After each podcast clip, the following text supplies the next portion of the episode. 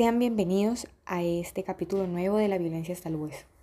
En este capítulo vamos a tratar de un hecho de violencia, un tipo de violencia muy común en Colombia debido al contexto histórico que este presenta y que los ciudadanos, los civiles colombianos estamos sometidos por vivir aquí en Colombia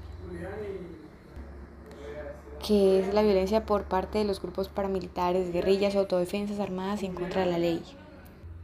Hay miles de casos, miles de historias que demuestran estos hechos atroces que suceden frecuentemente, porque las, esos grupos quieren sacar de los colombianos ilícitamente y de manera fácil las cosas.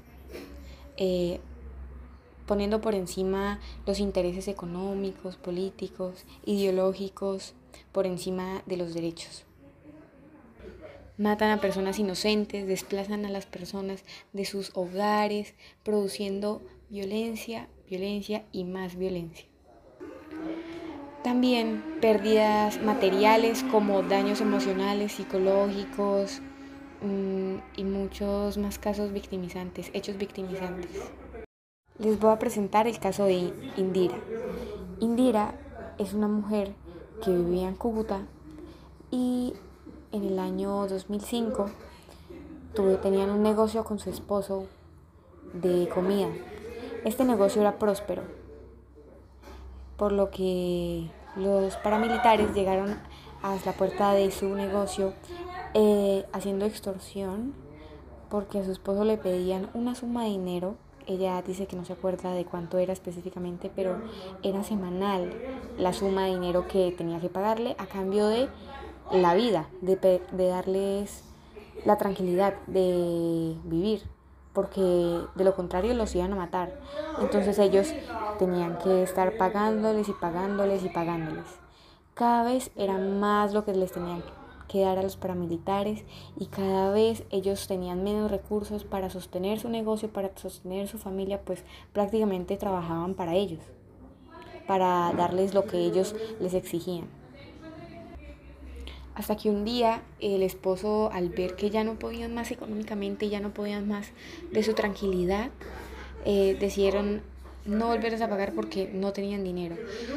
Por lo que llegaron un día un hombre a su casa, un hombre grande, a preguntarle a Ingrid eh, si conocía al jefe de la guerrilla de los paramilitares, que era tal nombre, no se sabe cuál era el nombre, ella dice que no se acuerda del nombre, pero que era efectivamente el nombre del director de ellos.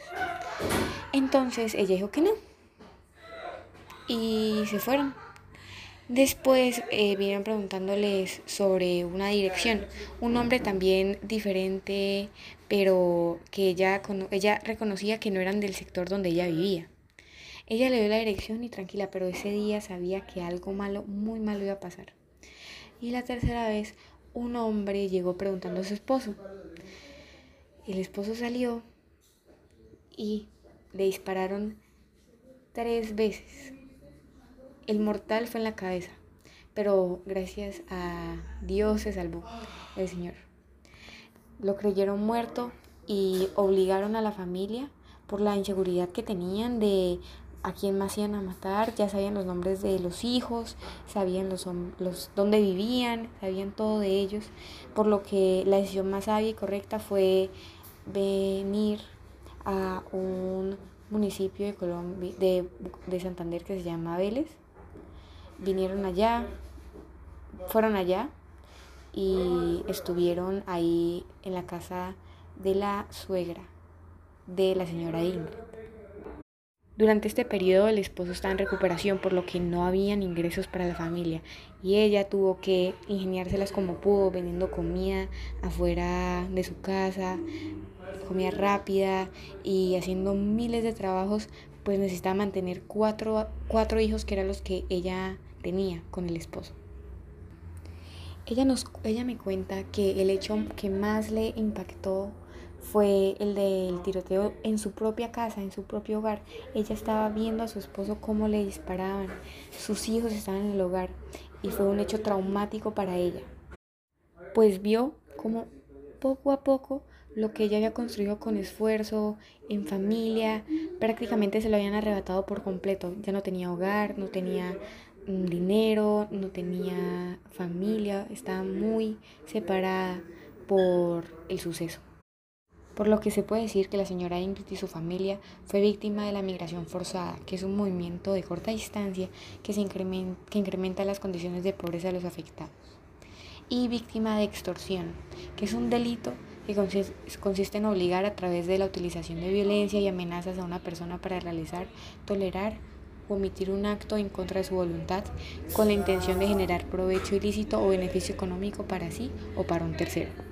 Propiamente, el delito extorsión en Colombia se encuentra contemplado en el libro segundo, parte especial de los delitos en particular, capítulo 2, título séptimo, delitos contra el patrimonio económico artículo 244 del Código Penal, el cual dispone, el que constriña a otro a hacer, tolerar u omitir alguna cosa con el propósito de obtener provecho ilícito o cualquier utilidad ilícita o, o beneficio ilícito para sí o para un tercero incurrirá en prisión de 192 a 288 meses y multa 800 a 1800 salarios mínimos legales mensuales vigentes. Es un delito establecido en Colombia, pero ellos no podían hacer nada porque no tenían cómo defenderse.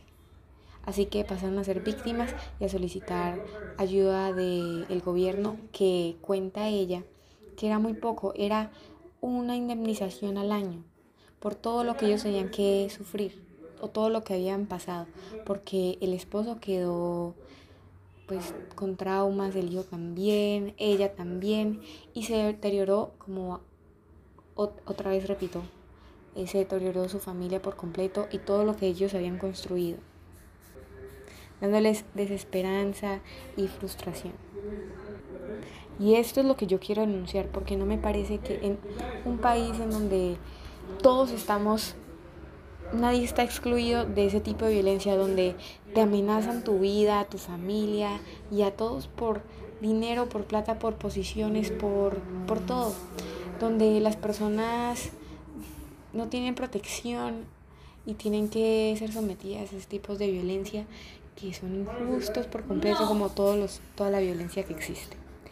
Mi llamado es a que en, el, en Colombia algún día la paz se alcance, donde no haya paramilitares, guerrillas ni nada de esas fuerzas que solo generan caos y violencia en el país. Y con esto cierro el capítulo de la violencia hasta el hueso. Espero comentarios o lo que se pueda complementar de este tipo de violencia.